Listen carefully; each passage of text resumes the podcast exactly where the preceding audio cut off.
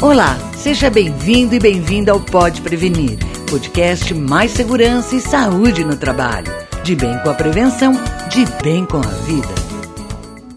Seja qual for o ramo de atividade, trabalhar em pé ou andando por muitas horas causa problemas de saúde, favorece a ocorrência de acidentes, do absenteísmo, além da redução do ritmo laboral, com consequentes prejuízos para as empresas. É o que mostra um estudo recente do Instituto Pé Sem Dor, que entrevistou 2.940 trabalhadores de vários segmentos da economia para avaliar os danos e riscos para quem trabalha em pé durante longas jornadas. De acordo com a pesquisa, para cada hora em pé, a tendência de ocorrência de acidente com mulheres aumenta em 0,73%. E no caso dos homens, o índice é de 0,54%. Os acidentes acontecem devido ao desgaste físico, aumento do cansaço e déficit da percepção de riscos. Alan Rosa, ergonomista da Ergomais, explica os principais danos à saúde decorrentes do trabalho em pé estático ou caminhando durante longos períodos ele tem uma maior relevância em membros inferiores. Então, as principais doenças acometidas por esse tipo de atividade são aplicadas principalmente às pernas. E aí, entre esses problemas, a gente pode destacar o principal, que são problemas circulatórios, que pode ocasionar a ocorrência de varizes, inchaço nas pernas, nos pés, desgaste nas articulações,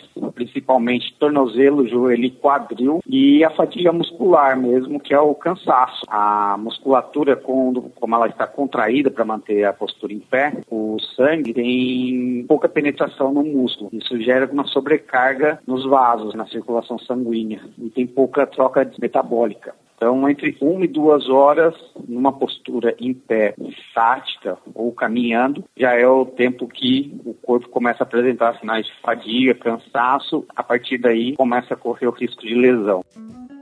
Segundo o ergonomista, os segmentos de comércio e serviços são os que mais demandam postura em pé. Já na indústria, observa-se hoje uma tendência de queda. O trabalho em pé, estático ou caminhando, ele está em queda na, no ambiente industrial tendo evitar mecanização, a parte de melhoria mesmo de processos. Muitos dos processos que antes eram realizados por trabalhadores em pé, em esteira, em linha de produção, hoje já tem uma boa parte mecanizada, robotizada, mas ainda tem algumas atividades que elas demandam realmente o trabalho em pé, tático ou caminhando. Principalmente, a gente pode destacar que são os trabalhos dinâmicos, como transporte e manuseio de carga, montar um pallet no final de uma linha de produção, que a pessoa tem aquele dinamismo, pega a caixa, põe no pallet, volta para a esteira. Atividades que precisam de deslocamento constante, como contínuo de uma empresa, office boy, carteiro, que tem esse deslocamento como atividade principal, e funções onde a pessoa exige força, às vezes trabalha numa bancada,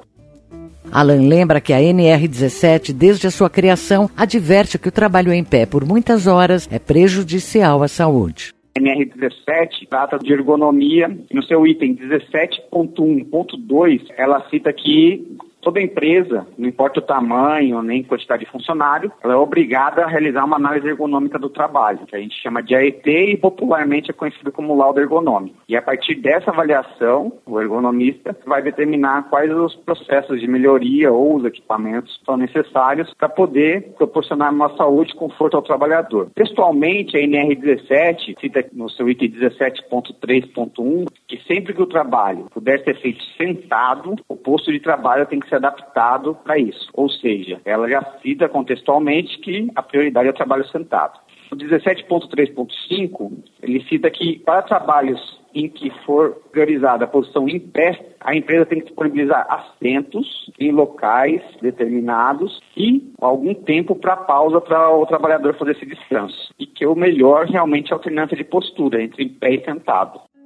De modo geral, as organizações de médio e grande porte, que contam com o Departamento de Segurança do Trabalho, aplicam as recomendações da norma, mas, segundo Alain, o mesmo não ocorre nas microempresas. As pequenas microempresas, elas já não atendem essa demanda com tanta eficiência, muitas vezes por falta de conhecimento, por não ter um departamento de segurança do trabalho estruturado, e também pelo investimento. Às vezes o custo dessas melhorias acaba inviabilizando ou dificultando a implementação.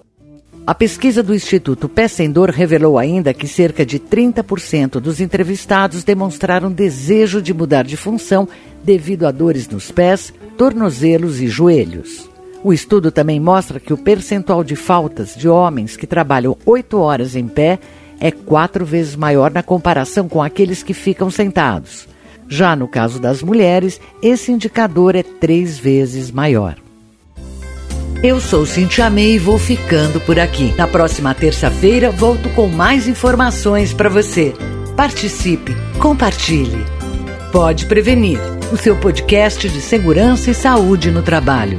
Informação de qualidade direto da fonte. Até lá.